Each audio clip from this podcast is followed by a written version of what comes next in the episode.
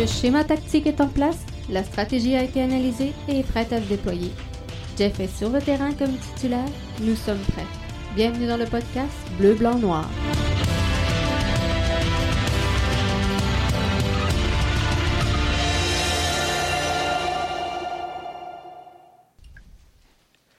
Hey, nous sommes tout près du euh, début de la rencontre huitième de finale de la Ligue des champions de la CONCACAF. L'impact de Montréal qui affronte ce soir dans le match aller le Deportivo. Ça pris ça devant une foule de euh, plus ou moins 23 000 personnes euh, du côté du Costa Rica. Costa Rica. Le coup d'envoi donc est prévu pour 20 heures. Jean-François au micro du podcast Bleu, Blanc, Noir. Avec moi pour euh, m'accompagner ce soir du podcast Garage Foot, Rémi qui est là pour euh, poser cette demi-heure-là d'avant-match euh, face au Deportivo ça. Rémi, bienvenue dans le podcast. Hey, ben, je te remercie de m'inviter, ça me fait plaisir. J'adore ton podcast, puis je pensais pas y participer, mais tu, me, demandé ça tantôt, je pensais pas pouvoir, puis je me suis libéré. bon, ben, parfait ça.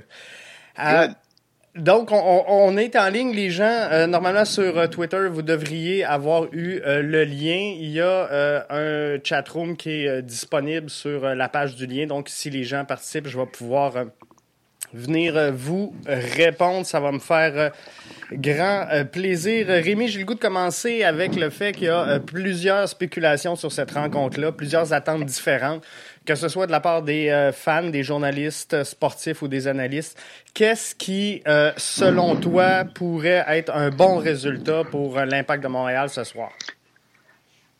C'est sûr que si on y va avec le cœur, ça, ça prend une victoire. Ceci étant dit, quand on connaît les contextes de cette, les contextes, le contexte de cette année, le départ de Piatitar, l'arrivée de Thierry Henry, des transferts quand même intéressants, mais je suis pas sûr que tout le monde va être là. Le, jeune de Tottenham, je sais pas s'il joue à soir, je pense pas. Hein? Non, je pense que non. Non, c'est ça. Moi, je pense que un résultat intéressant, je l'ai dit sur Garage Foot cet après-midi, une défaite pourrait être intéressante si on voit du jeu intéressant, si on voit des, une chimie entre les joueurs. Euh, une défaite, bon, on s'entend un 9-0, c'est pas bon, ça me surprendrait, là, honnêtement. je t'entendais ça sur ton podcast oh, matin, le monde qui pense qu'on va perdre le 0, le sérieux, ça me surprendrait. Mais tu sais, une défaite 1-0 où les joueurs, euh, tu sais, euh, moi, ce qui me gossait dans les dernières années, c'est quand on voyait les joueurs pogner le ballon, puis le kicker en avant, puis le pitcher en avant. Des gars qui tentent de garder le ballon, jouer une possession, puis bon, tu fais une erreur en fin de match, tu prends un but, au moins tu as construit de quoi. Moi, je pense que ça pourrait être un bon résultat. Euh, un match nul, je pense que c'est le résultat peut-être le plus réaliste je préférerais un 1 à 1 qu'un 0-0 puisqu'on aurait le but à l'étranger qui pourrait euh, jouer dans la donne au match retour. Ça pourrait être super important, ce point-là, ce but-là à l'étranger pourrait être très important. Je pense qu'on est capable d'aller le chercher. Je sais, j'ai vu les résultats passer d'hier. Euh, bon, euh, je pense que c'est Atlanta qui joue contre Léon. Ils sont, non, c'est LA qui joue contre Léon. Ils ont perdu 2-0, mais contre le club mexicain, ça c'est eux qui ont, mal tombé. Mais Atlanta, je pense qu'ils ont fait un match nul. Ça se peut-tu? Euh, j'ai vu. Je sais pas, je sais qu'ils ont perdu 2-0. Non, ça c'est Atlanta. Ah. LA. Okay. Arcadio Marchiuzzi l'a partagé. Je pense que c'est un match nul qu'ils ont joué à Atlanta. Puis je pense que c'est intéressant. Ils ont compté le but. Ce sera pas long. Je hmm, le résultat devrait apparaître. Mais bref, un match nul, je pense 1 à 1 serait parfait pour le. moi, moi c'est ce que je vois, c'est ce que j'aimerais. J'ai dit sur euh, le Pops Board que j'aimerais une victoire de 2-1 de l'Impact. Mais euh, sincèrement, moi aussi, je pense que le, but à l'étranger est super important. Donc, euh, une nulle 1-1, je m'en sors. Je pense que euh, Thierry Henry, c'est ça, il est en train de changer. On a vu beaucoup euh, l'impact jouer très défensif dans les dernières années avec euh, la contre-attaque seulement. je pense qu'on va se diriger vers un jeu de construction, mais ça se fait pas du jour au lendemain, ça se fait pas après trois matchs non plus euh, pré-saison. Donc, tu sais, de, voir l'équipe construire avec la balle ce soir, moi, je pense que ça serait déjà un plus pour cette équipe-là. Est-ce que Thierry va revenir et dire on va jouer sur euh, la défensive puis les comptes parce que c'est l'identité de l'impact? Et euh, c'est une valeur sûre? Je suis pas sûr. Moi, je pense que Thierry va, va y aller selon sa stratégie, son développement et sais, malgré que les fans aimeraient ça, voir l'impact se rendre loin, je suis pas sûr que Thierry Henry, c'est son objectif ultime de, gagner en, Champions League. Je pense qu'il va mettre tous ses efforts sur la, saison MLS qui s'en vient. Mais tu sais, je pensais à ça, j'ai glissé un mot dans le podcast. Je me rappelle, moi, quand j'ai commencé à suivre l'Impact puis aller au stade Saputo, c'était à l'ouverture du stade, justement, en 2008. Puis bon, le club avait très bien fait. C'était qualifié en Ligue des Champions. Puis on se souvient, on avait gagné 2-0 à Montréal pour se faire défoncer dans les arrêts de jeu au Santos. Puis là, pendant un bout de la saison, il y avait toujours le, fameux le choc. Là, ça a mal été contre Santos. On on s'en est pas remis. On avait congédié John Lemniatis pour ensuite engager euh, Marc Dos Santos et on avait terminé champion. On était parti de l'adversité, puis on avait réussi à construire quelque chose. Puis je me souviens, moi, j'étais au stade, j'ai été à tous les matchs à l'exception des matchs. J'étais à la finale, mais pas les autres matchs en série parce que, bon, à cause du travail, je me souviens que l'impact, des matchs, on se prenait deux buts en commençant, mais les gars restaient calmes sur le jeu. Moi, c'est ça que je veux voir à soir. On se prend un but, ben les gars, on se calme, on continue, on joue notre match. À la limite, on perd un zéro, on a pris un but, bon, just too bad, mais qu'on garde notre faux puce, qu'on fasse pas comme le PSG hier contre Dortmund. Ben, j'étais content qu'ils perdent, Mais à un moment donné, on voyait des gars comme Neymar puis euh, Kylian Mbappé, pourtant des gars qui jouent en Europe, complètement se désorganiser puis jouer tout croche. Je pense que si on peut juste voir ça, les gars, rester en contrôle, ben on va voir toucher de quoi. C'est bien beau défendre, défendre, défendre, défendre. Si t'attaques pas, c'est pas mieux. Puis tu sais, tu défends pour jouer le 0-0, tu finis comme hier Paris 2-1 peut-être mieux de, de, de, À la limite, j'aime mieux perdre 2-0, mais on a attaqué, on a essayé, que de dire on va s'asseoir sur notre derrière puis on va, on va subir pendant tout le match. En tout cas, bref, c'est ce que je pense. Puis, tu sais, quand tu parles de ne pas paniquer, justement, puis de rester en contrôle, moi, je pense que ça va sortir très, très fort en début de match parce qu'ils sont chez eux, parce que, ils ont, ils ont, quand même 9 games de ligue de plus que nous autres de jouer. Euh, les 20 premières minutes de ce jeu-là, d'après moi, vont être super importantes. Puis c'est là que l'impact doit essayer de s'installer puis pas paniquer justement pour euh, suivre la fin du match. Tout à fait. D'autant plus que leurs ultras ne seront pas présents au match. Il y a eu une suspension à cause de comportement euh, contre la euh, l'année dernière. Euh, le stade va peut-être être moins intimidant qu'il serait. J'ai cru comprendre que ça va être des. Euh, Une fanfare avec euh, des, des, jeunes, c'est ça. Fait que c'est beaucoup moins pire parce que je pense qu'ils ont, ils ont tout un cop d'ultra. Oui, ben c'est ça, tu arrives dans un. C'est sûr que bon, il y a l'expérience qui joue là-dedans. Euh, à un moment donné, bon, les supporters, euh, bon, je sais que c'est en Amérique latine, des fois ça peut dégénérer, mais tu sais, je veux dire, on n'est pas habitué à ce que les, les supporters s'invitent sur le terrain, disons. À un moment donné, il faut que tu fasses abstraction de la foule, même si ça peut être intimidante. Là, moi, je me souviens. Euh, quand l'Impact avait marqué le but contre euh, America en première mi-temps lors de la grande finale de la Champions League, moi vous dire de quoi le stade, le stade olympique, quand ça a crié, autant je déteste ce stade-là, là, mais je peux vous dire que c'est intimidant d'entendre la foule supporter l'impact jusqu'à temps qu'on se fasse les deux jambes par les Mexicains. Là, mais c'est un stade qui est en feu, ça même si tu dis on va faire abstraction de ça, c'est clair que ça peut être intimidant. C'est ça. Puis euh, malgré tout, l'avantage de, l'impact, c'est qu'on n'est pas dans un stade de 60 000 places. Là. Euh, on, tu, le disais, le stade voulait arracher quand à Montréal, on a marqué, mais il y avait une foule. Là. La, capacité maximale, je pense, c'est 23 000. Donc, c'est sûr que 23 000 qui crient, c'est très bruyant, c'est très intimidant, mais euh, quand même, là, c'est respectable. Ben, tu sais, moi, la, ben, c'est sûr que oui, la grosseur de la foule joue, mais en même temps, moi, euh, dans la région de Montréal, l'une des foules les plus intimidantes que j'ai vues, c'était au vieux, dans le House of Pain, le Colisée de Laval. S'il y en a qui ne connaissent pas, c'est jusqu'à le titan de Laval jouait dans le temps. J'allais voir les Preds, puis il n'y a pas grand monde dans les estrades, mais des fois, ça peut être intimidant, même si pourtant j'étais. Euh, je prenais pour l'équipe locale, des fois, je trouvais ça assez déstabilisant à foule. Fait que, des fois, ça en prend juste une gang de crinqués. Tu sais, les ultras à l'époque de la, USL, des fois, ça pouvait être intimidant. Puis on n'était pas beaucoup sur un stade à l'époque qui était de 12 000 places.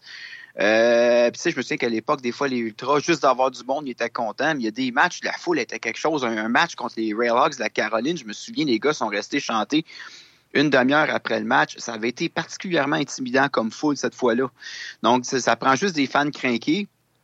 Et là, ils seront pas là ce soir, heureusement pour l'impact. Mais ça peut être. Je, je pense pas que la foule va être un facteur ce soir, mais c'est toujours. Euh, on entend souvent des histoires quand les clubs vont jouer en Amérique latine. la question de l'arbitrage, j'ai hâte de voir comment ça va être. Euh, ceux qui n'ont peut-être pas vu ça, la BBC annonçait dernièrement qu'il y a eu des, finalement des accusations puis des condamnations en lien avec la saison 2015 où il y a, un mois après que l'Impact avait perdu, il avait arrêté quasiment tout le staff de la CONCACAF. Puis là, il y avait des histoires de, de, justement de pots de vin versés aux arbitres puis de corruption.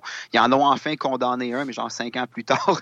Mais j'ai hâte de voir tout ce, climat-là aussi, comment l'impact va dealer avec ça, parce que c'est clair qu'au niveau de l'arbitrage, si on se plaint que l'arbitrage est louche en MLS, c'est clair qu'en CONCACAF, euh, il va falloir que les joueurs fassent abstraction de ça des mauvais calls. Euh, on a perdu Bush pour la finale parce qu'il s'est laissé embarquer dans le rythme, puis il a été suspendu un match. La suspension peut être discutable, mais il va falloir que les gars jouent clean. Euh, je sais pas si vous vous rappelez le fameux match qu'on avait mis l'équipe B au Costa Rica, justement, avec Marco Chalebom ou Piscou, son premier match qu'il joue, c'était un rouge. Là. Oui, oui. Il faut être vigilant avec ça, les gars. Il falloir qu'ils soient prudents et qu'ils restent en contrôle, qu'ils se tiennent tranquilles. Ils n'auront pas de faveur, c'est clair. C'est pas comme un, Neymar qui vient jouer, puis oh, on touchera pas à vedette. Là. Pour moi, le match, il, va jouer, comme je te disais, dans, dans la première moitié de la première demi. Euh, va falloir donc beaucoup de jus au départ du, du match. L'élément clé, euh, pour moi, de l'impact sera euh, Boyan. Et euh, sinon, sinon, Samuel Pillette, parce que je pense qu'il peut être une clé là, dans la relance. Là. On le sait qu'on va avoir besoin de la vitesse d'Okonko, sûrement, dans, dans, les couloirs, si, si, on veut mettre un but. Donc, je, je, me trompe-tu ou Boyan sera la clé pour l'impact ce soir?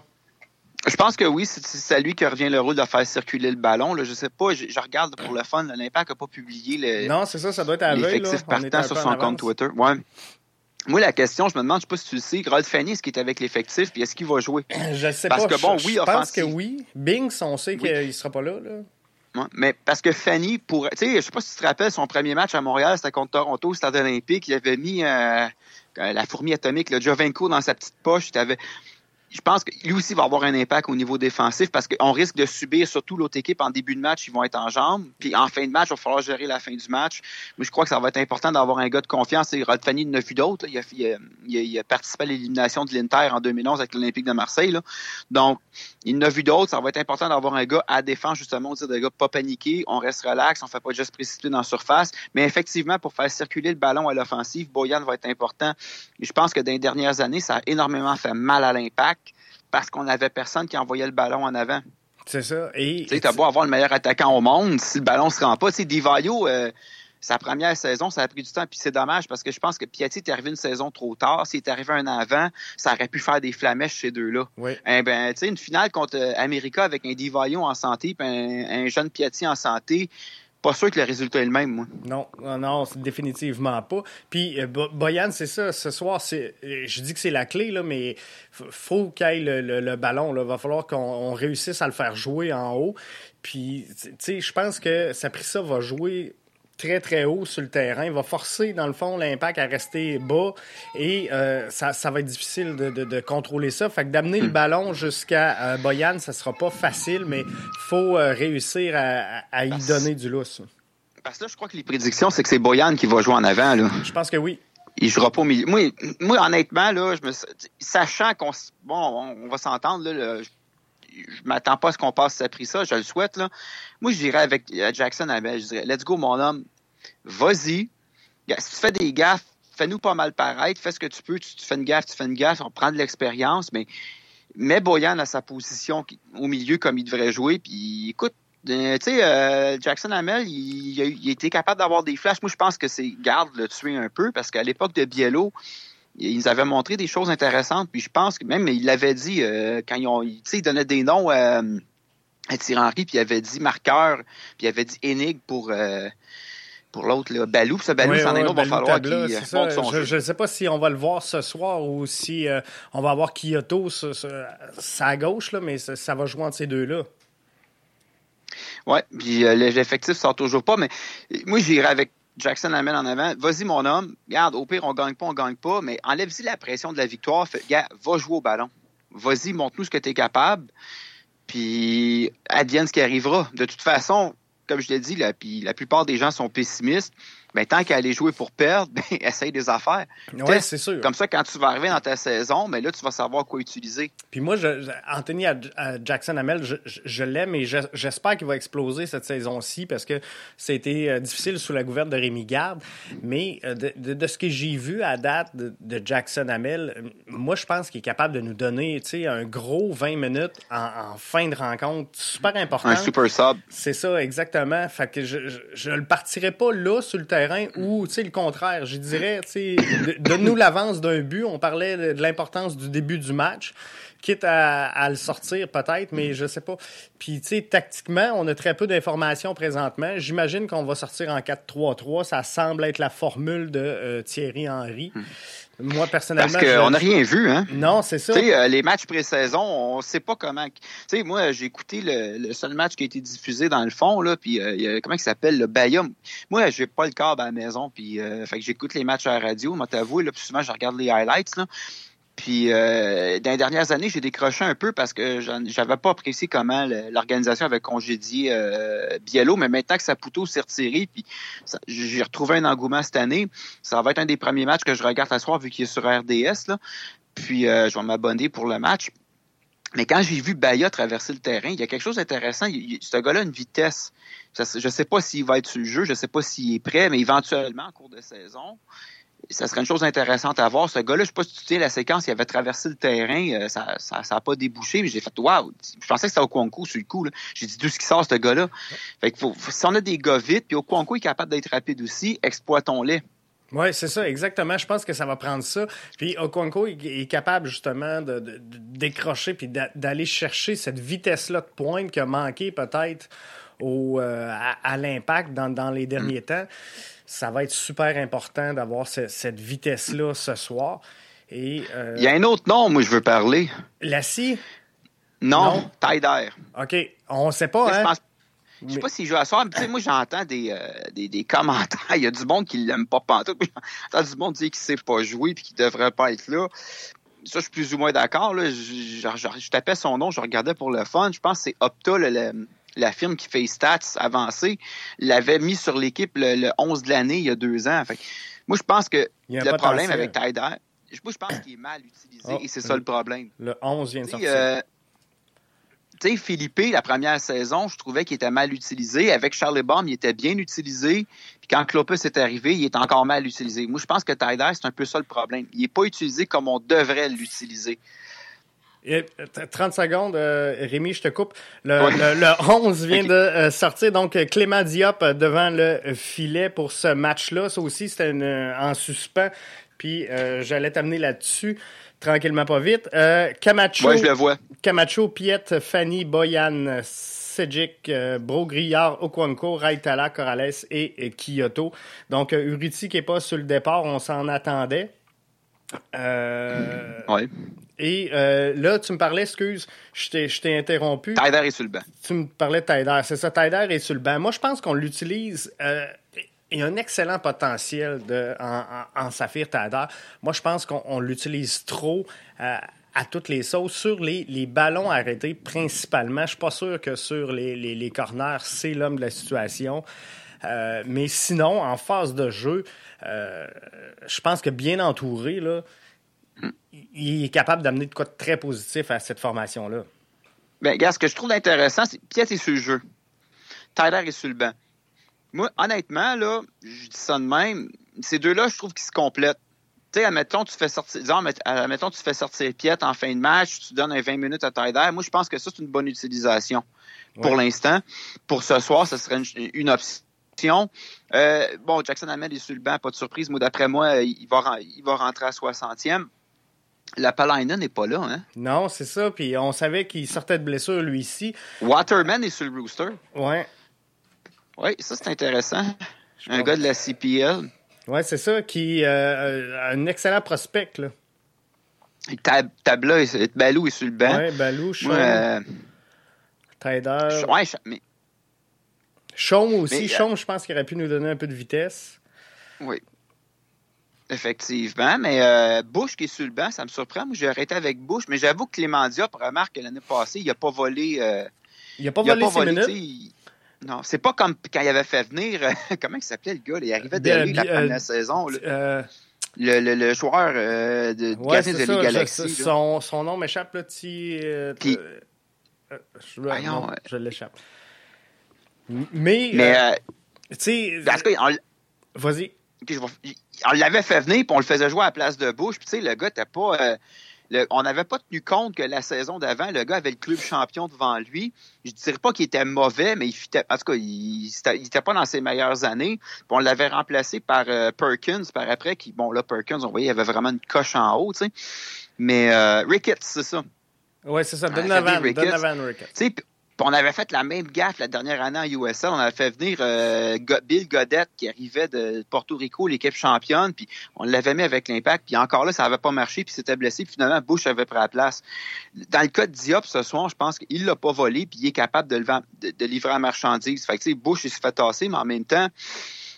Bush a l'expérience. Oui, ben Bush a l'expérience. Puis comme je disais dans ma balado aujourd'hui, Bush, moi, je pas ça peut-être imaginez qu'il y a un bon tournoi parce que la saison, la première saison avec Clopus, il n'y avait pas une bonne saison non plus.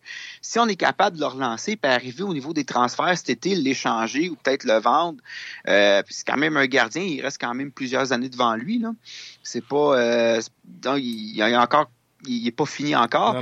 Je pense qu'on pourrait peut-être, tu sais, s'il pouvait avoir une bonne saison puis monter sa valeur, on pourrait avoir quelque chose d'intéressant contre lui. C'est ça, il donnait de l'exposure pour euh, voir s'il va bien. Parce qu'on on sait que le Pantémis a été prêté, si je ne me trompe pas. C'est ça son nom, l'autre. Oui.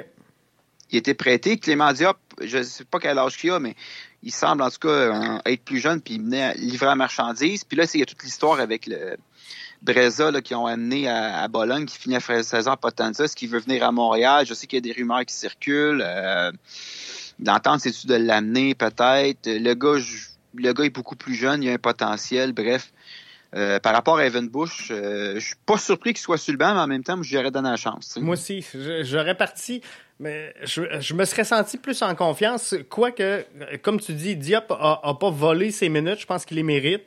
Mais euh, moi aussi, ça me surprend quand même. Je pensais qu'on y aurait été avec Evan Bush pour cette rencontre-là, mais j'ai bien hâte de voir comment tout ça va débouler ce soir, puis euh, ça va être euh, bien. La Lapalainen, on, on, on, en parlait, euh, n'est pas donc sur le, le 11 partant. Est-ce qu'il est blessé? Je sens qu'il était blessé. C'est ça, pas parce qu'il n'est pas, il est pas non plus sur, sur le banc. Donc, fort possiblement qu'il n'est pas revenu à 100 de, de, de, sa capacité. Mais je pense que c'est un autre, ça, qui peut nous donner des, des, des, belles minutes cette année. Euh, par contre, c'est ça, j'en parlais cet après-midi, c'est sur les infos que j'ai, là, lui, euh, on va le perdre cette année. Fait que, est-ce qu'on y donne, parce que, dans le fond, lui, il était venu en, avec la ferme intention de s'en retourner à Bologne. Donc, euh, il y a une option là jusqu'en juin qu'on peut prolonger en décembre, mais euh, normalement, si tout se passe comme prévu, là, il quitte pour Bologne euh, au plus tard au mois de décembre. Donc, est-ce que on, veut y donner énormément de terrain puis le remplacer plus tard, ou on est mieux de composer sans la Silapalainen, sachant qu'on on va le perdre? Moi, ce que je me demande, c'est est-ce que ça va donner un Miley ou ben, moi je pense que si l'impact a un bon début de saison puis que ça joue au ballon puis que c'est sérieux, il y a peut-être des chances qu'il décide bon, je vais rester jusqu'à la fin de la saison. Mais tu sais Miley, il est arrivé, il y avait eu des flashs puis un on sentait que ça fonctionnait pas. Puis à un moment donné, il s'est tanné puis il a voulu retourner à Bologne. Lui, il avait de, ce que j'entendais des rumeurs, c'est lui, il était comme j'ai pas une équipe pour jouer, donnez-moi des joueurs où je m'en vais. Si on a si on amène des joueurs là, c'est la question, je sais que tu en parlais, la vedette, est-ce qu'on fait venir un nom connu ou on fait venir un joueur de talent? Ça, c'est un autre débat qu'on pourra aborder une autre fois. Mais la Palainen, ce qui est intéressant, si on est capable de le garder et de trouver des joueurs qui vont fitter, on pourrait construire autour de ce noyau-là, la Palainen, Boyan, euh, c'est ça, on a, quand même de, quoi de bien pour partir une base. Là. Euh, souvent, on dit, bon, on n'a pas de joueurs, on n'a rien, mais en, vrai, sur papier, individuellement, on, a quand même du talent. Le problème, c'est de le faire marcher en collectif. Ça fait Taider, c'est pas un mauvais joueur. Euh, Max il avait quand même des, des, stats avant d'arriver. Euh, mais clairement, visiblement, la saison dernière, ça donnait rien, en tout cas. Là. Moi, ce que, ben, c'est ça le problème. Quand tu construis une équipe, puis tu sais, on l'a vu dans le passé, euh, là, je sais que c'est pas les mêmes calibres, mais je veux dire, quand tu joues dans une ligue, c'était juste, là. Dans les grosses ligues européennes, des fois, on a voulu construire des clubs en faisant venir des joueurs monstres, puis euh, les Galacticos, ces trucs-là, il n'y avait pas de chimie entre les joueurs. Et euh, je pense que l'impact, sans faire venir des joueurs monstres, on a fait peut-être, on a peut-être mal consulté, on s'est peut-être, on a mal recruté, mais on a fait venir des joueurs des fois qui ne cadraient pas. L'autre question, puis on va le voir à partir de la soirée, je voulais, on pourrait terminer là-dessus euh, parce que le temps file. Ouais. La question du préparateur physique. Tu sais, on le sait dans le passé, des fois, on a des joueurs qui traînaient des blessures, ça avait pas de maudit bon sens. Euh, des, on n'était pas capable de finir des matchs. L'année passée, ça semblait être moins le cas. Mais au niveau de la préparation physique, tu sais, je sais, on compare, c'est une ligue différente, mais un club comme Liverpool qui enchaîne les matchs, deux finales de la Ligue des Champions, des joueurs qui vont aller jouer à l'Euro, et ces gars, puis on joue à la Coupe du Monde dans certains cas, gardent un niveau de forme exceptionnel. Et tu sais, à ce temps-ci de l'année, les gars sont dans leur pic. Comment ça se fait qu'en Amérique du Nord, avec les moyens qu'on a, ben, il y a certaines équipes qui le font, mais que l'impact n'est pas capable d'aller chercher un préparateur physique? Puis à la limite, je dirais c'est culturel. Des fois, aux Canadiens, on entend la même chose. Là, on parlera pas de hockey, mais on a de la misère à aller chercher des préparateurs physiques pour que les gars arrivent à leur pic au bon moment de la saison. Des fois, j'ai l'impression que l'impact est en son pic en début de saison, puis en fin de saison, ils n'ont plus de jus. L'année passée, ça avait l'air de ça. Oui, c'est vrai que les derniers matchs de la saison, je ne sais pas si c'est vraiment euh, c'est une préparation physique déficiente ou si c'était le, euh, il avait l'impression d'aller nulle part sous la gouverne de Rémi Garde, mais clairement, il y a eu un abandon à la fin de la dernière saison.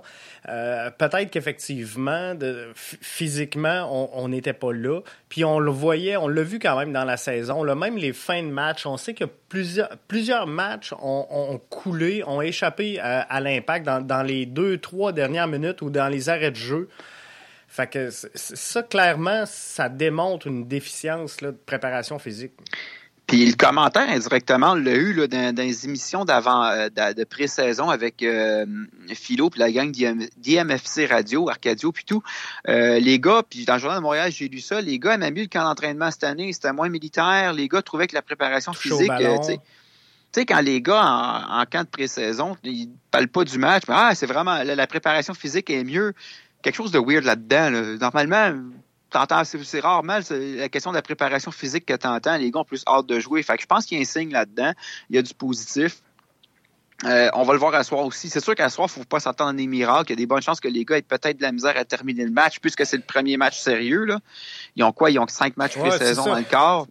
faut pas non plus euh, faut pas non plus exagérer. Les automatismes seront probablement pas là. Euh, c'est sûr que je dirais, tu sais, le foot est un sport rapide, peut-être moins rapide que le hockey, ça va peut-être moins paraître, mais c'est clair qu'on risque de voir à des, des passes qui partent nulle part. Ben, tu sais, ce qui fait le succès souvent d'une grande équipe, c'est que les joueurs savent où les autres sont. Tu sais, a les, les, grosses années du Barça, euh, quand Messi avait le ballon, il savait où Pedro était sur le terrain, où était Iniesta, où était euh, David Villa en avant. Il avait même pas besoin de se lever la tête. Il savait où faire la passe. Le joueur arrivait là. C'est ce qui manque, c'est cette chimie-là qu'on a comme jamais réussi à installer la saison dernière. Puis ça, c'est pas une question de calibre. Je compare avec des grands joueurs, mais tu peux le faire avec une équipe rang MLS. Faut, faut, faut, oui, on est MLS, on joue contre des clubs MLS. Donc, niveau proportionnel on a moyen de le faire. Puis tu sais, les Sanders de Seattle, c'est quoi? Ils ont trois finales consécutives. C'est pas pour rien qu'ils sont en haut. C'est parce qu'ils ont construit une équipe. Puis on pourrait prendre le Red Bull à l'époque de Jesse March, même s'ils n'ont pas gagné. Les joueurs savaient où les autres étaient. Il y avait une chimie collective. Ce qu'on malheureusement, euh, je me souviens pas à l'impact. Est-ce que depuis des années avoir vu ça, pas MLS en tout cas. Peut-être euh, il y en a eu des flashs avec Charlie Baum jusqu'à temps que DeSantis s'en mêle, puis la fameuse défaite au Costa Rica, le début de saison, on voyait ce phénomène-là. Même avec Jesse Marsh, des fois, il y avait des matchs, on le voyait, le fameux but de Philippe en ciseaux, que Jesse Marsh, la seule réponse qu'il avait, comment il a compté son but, ben, il est brésilien. On a eu des flashs de ça avec Jesse Marsh. On l'a eu avec Biello aussi, puis Drogba, mais jamais sur une saison complète. Souvent, c'était un match, une séquence, les, les, deux, talonnades de Drogba contre Toronto, c'en est un exemple, mais on le voyait pas sur le, complet de la saison, tu. Non, c'est ça. Puis c'est ce qu'il faut transposer. Je pense que c'est le défi cette année, c'est le défi de Thierry Henry. Puis c'est un peu ça quand je disais, euh, faut pas nécessairement avoir des attentes si hautes euh, en euh, Champions League. Euh, tu sais, parce que je, pense que le focus doit être sur préparer puis mettre en place justement les, automatismes que tu parles pour la, saison MLS. Puis, tu sais, je, je le sais pas, puis je le sais que Thierry Henry, c'est un gagnant, puis qu'à soir, il va vouloir sortir de là avec euh, peut-être un, but justement ou une nulle. Mais euh, je me demande à quel point c'est pas pour lui un match préparatoire en prévision justement de la MLS, puis de dire on construit sur quelque chose d'important. Hey, excuse-moi, je, je, regarde sur Twitter les informations, puis là, c'est Eve Julia qui vient de partager. Elle dit Je t'arrête une erreur, mais elle dit Je suis la seule à penser que le C pour Aïtala, c'est juste une erreur sur la feuille. J'ai oh, comme même pas remarqué, moi non plus. Ben, moi non ben, J'ai remarqué qu'il y avait un C, j'ai pas porté attention, mais effectivement, le C est à côté du nom de D'après moi, c'est une faute. Raitala, le capitaine. Moi, je me serais attendu à Samuel Piet. moi, je m'attendais également à ce que ce soit Samuel Piet pour cette rencontre-là. Moi, je pense que ça doit être Piet. C'est un peu comme tu regardes Liverpool, leur capitaine, c'est Anderson, son nom, je pense. Puis j'écoutais justement les, les, les balados. C'est pas le meilleur joueur du club, mais c'est le joueur qui se défonce. Puis moi, je pense que Piet, pas juste parce que c'est petit Québécois d'ici. Tu sais, à l'époque, on, avait, on s'était plaint quand il avait nommé euh, au-dessus du coup, euh, comment il s'appelait, le Davy Arnaud. Mais tu sais, après deux, trois matchs, quand on a vu le cœur que Davy Arnaud avait, on était comme, OK, non, OK, j'ai compris, c'est clair que c'est lui le capitaine, même si on préfère Bernier. Là. Le gars, euh, tu sais, il y a du monde qui, qui avait été pas fin avec lui, là, mais le gars, il avait le cœur au ventre. Puis moi, je pense que Piet, c'est de cette trempe-là, c'est un travaillant. Mais en tout cas, on va voir, là. Je trouve ça particulier. C'est peut-être juste une erreur, mais je m'attendais pas à voir du Ratala avec le C, mais gars, tant, tant mieux. Oui, exactement. Si on a décidé que c'était lui, il y a peut-être une raison. Sûrement. il y a de quoi qu'on n'a pas vu euh, que, euh, qui a sorti dans, ce match-là, dans cette préparation-là. Hey, là-dessus, je te souhaite euh, un bon match. Ça va faire le tour. On va laisser les gens, là, les, les ben. autres euh, émissions d'avant-match vont démarrer. Fait que. Je, te remercie de m'avoir invité. Puis euh, moi, j'ai eu bien du plaisir à soir. Ça va être à recommencer, je crois. Excellent. Moi aussi, Rémi. Fait que merci et je vous laisse aller tout le monde. Fait qu'on souhaite une victoire ou en tout cas, on souhaite un match nul. dans le meilleur des mondes, 1-1 pour l'impact de Montréal. Go IMFC. Yes. Merci, Rémi. Salut. Bye bye.